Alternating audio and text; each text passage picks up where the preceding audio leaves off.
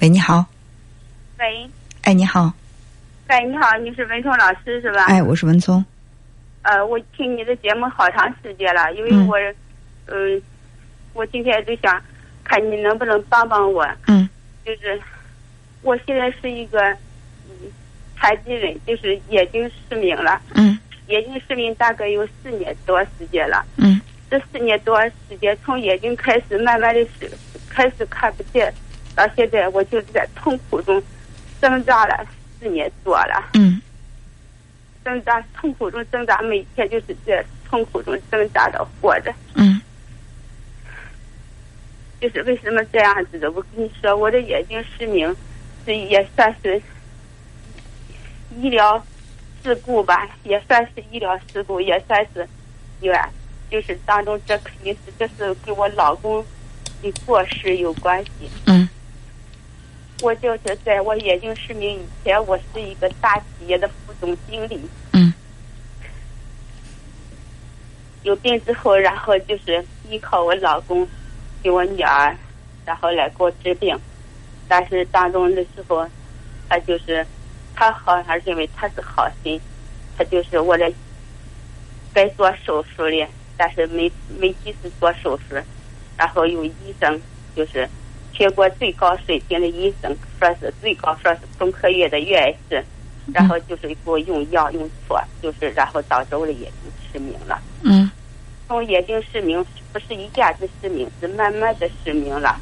但是这期间我怀疑，因为我自己大学学的是药学，嗯。我三十年前大药学毕业，嗯。自己本身就是干了个医生出身嘛，嗯。然后我怀疑不对了，但是。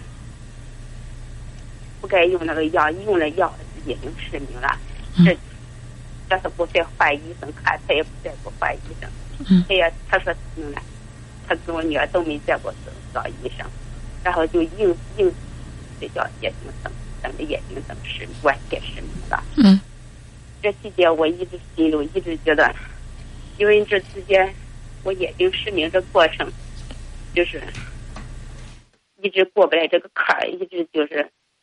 他只要是因为我眼睛失明，来哈斥我、厉害我或者啥，我就想起我眼睛怎么失明了，我就记不打一出来，我就发疯一样的跟他吵、跟他闹，我就有自身精神失常，我经常会出现这种情况。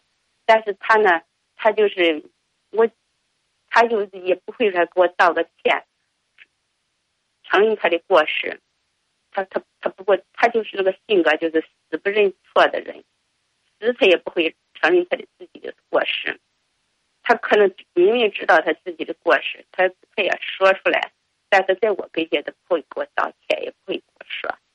这样的话，我就是一直就过不来这个坎。主要是因为我眼睛失明，说委屈不对，然后我就发疯一样，呃闹，跟他吵，然后我经常会失常、失控。失控的时候，我甚至想。一把火把我的房子家子点了，就成这个样子。因为在我眼睛失明以前，这个家是我一手创建的，是我自己。我们家的钱可能是大部分百分之八九十是我挣过来的，至少有百分之八十到九十是我挣挣回来的。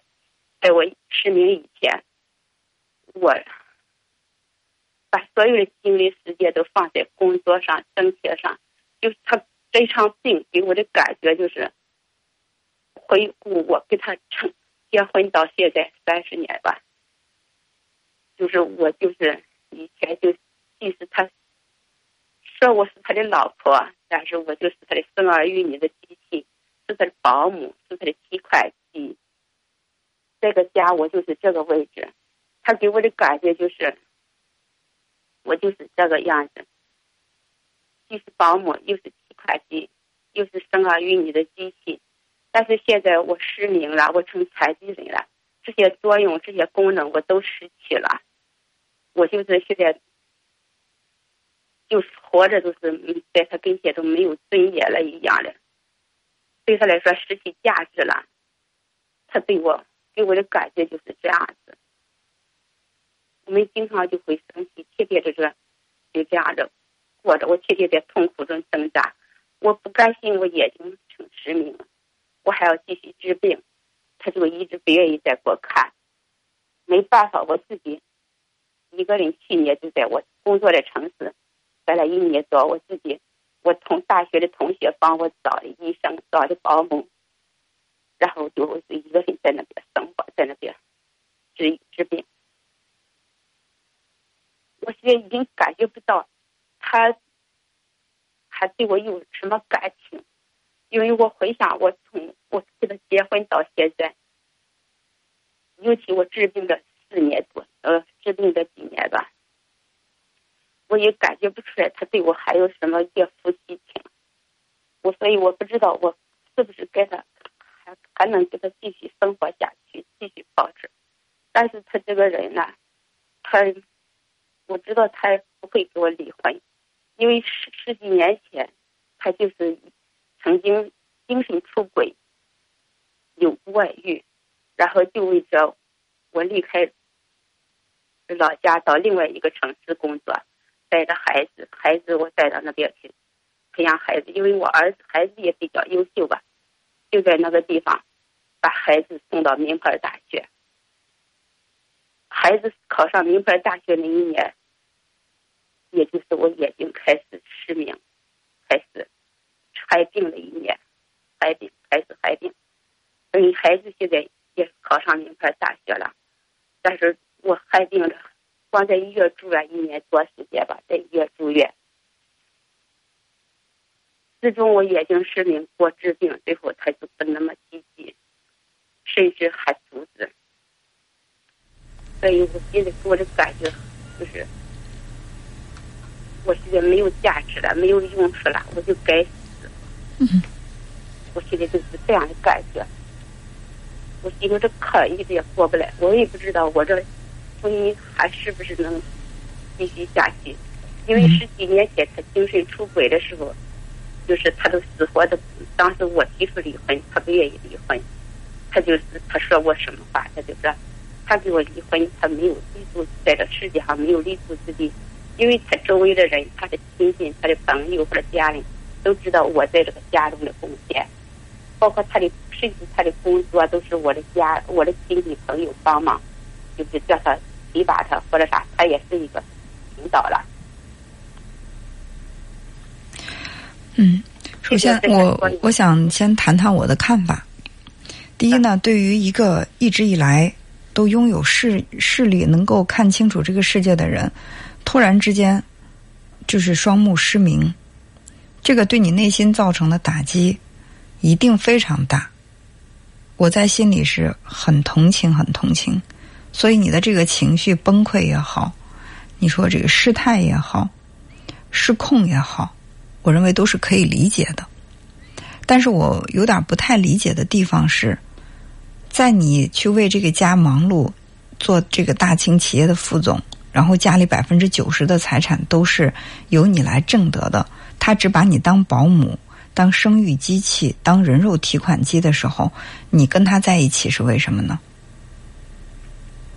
我的就是我跟你说一下，就是我跟他结婚之前的时候为什么可行了？我就是我的性格从小因为原生家才培养出的，叫我塑造了我成塑造我现在什么性格？我因为我姊妹好。几个吧，没几个。我是一个，在我妈妈心中，就是我就是像一个多余的人一样，所以我从小就形成了讨好性性格。包括我上学，我的性格就是喜欢去讨好别人，来获得别人对我的尊重。所以在工作中，我就拼命的工作呀，尽可能做的事情了，尽善尽美的工作，让领导赏识我，喜欢我。在工作中，我就是这样的性格。然后在他家里或者在他面前，我这样跟他说。他家特别特别的穷，当时我就是从可以说从方方面面哪哪，他都比不上我。就是像你原来我听你讲就讲那个婚姻就是煤气灯效应，就是我感觉他就是煤气灯效应这种那种的一个男人，他就是我就是因为他对我一点好，我就嫁给他了。我当时背叛了父母，背叛家庭，嫁给他，因为我父母不同意，就是他的家庭。就是在属于那最底层的那种家庭，家庭教育背景还跟我都是格格不入。我当时我的家庭是条件都比较好，但是我主要是我的家庭教育特别好。我父母都那我想再再问一个问题，就是说，你说你的这个呃原生家庭导致了你是一个讨好型的人格，别人对你一丁点儿好，你就会掏心掏肺的对他。也就是说，嗯，当时你这么义无反顾的背叛家庭或者跟父母对抗，也要跟他在一起，就是因为他对你好。对对对。他也不仅仅是把你当。人肉提款机、生育机器和保姆，他也对你好过。对对对，以前就是我结婚就是，现在我回忆心里过不来坎，就回想他，他对我好的时候，就是我在家里这几个功能都同时都都具备这些功能的时候，他对我好。也就是说，你一开始就知道他之所以对你好，是因为你能挣钱、会生育、能当保姆伺候他。以前我不知道，以前我不知道。就是这一场病，然后叫我很的心安。你以前也没有觉得自己这么没价值，等这场病得了之后，你觉得他爱的不是你这个人，他爱的是你身上的那些条件。这些条件现在不具备了，你这个人也没有价值了。对对。嗯，他现在不跟你离婚的原因是什么呢？他一个是社会人对的看法。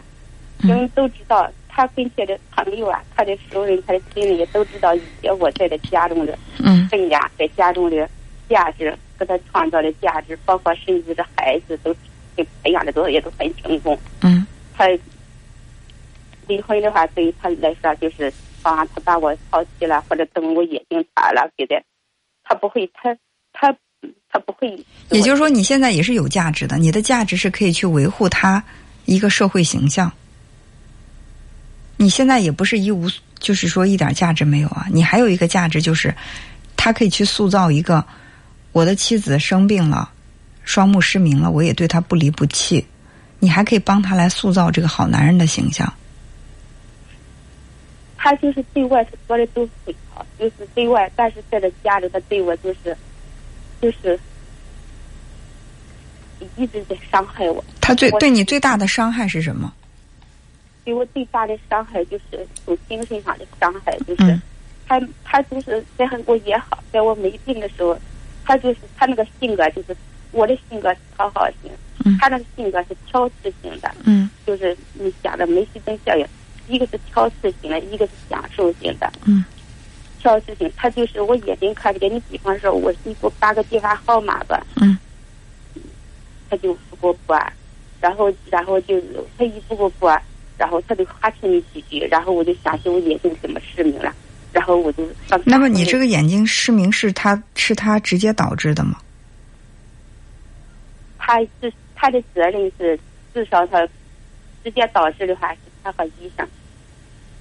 嗯。但是现在现在现在我成这个样子，后来我自己是慢慢的，我失明之后，我叫他再给我换医生看病或者什么，最后。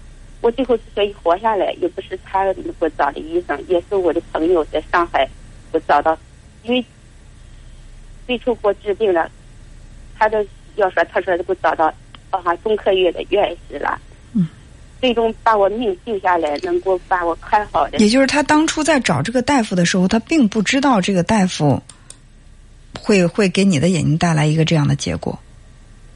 他不知道，他并不是说他知道这个大夫就就能把你的眼睛搞坏，然后他故意的，不是这样的。对对，他不是故意。而且就是这个眼睛现在到底是不是因为这个大夫用药的问题，已经确诊确确定这是一个医疗事故，是这个大夫的原因吗？有没有一个定论这个事儿？因为我现在在在等医等医这个博士生导师，他就不说眼睛怎么呃。失明怎么怎么失明的？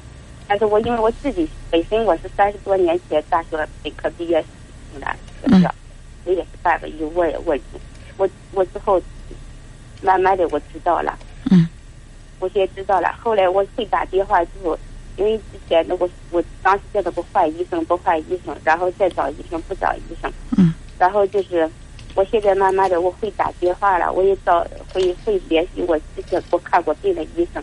嗯然后我知道，就是当时在北京，嗯，他骗我了，他骗我，然后叫我做成错误的决定，嗯，就是做手术晚了。所以你现在觉得他是他导致了你这个视力失明？对对。所以你在心里其实是恨他的。我恨他。如果说恨他，为什么还要跟他在一起呢？我现在就是，我不是我愿意跟他在一起。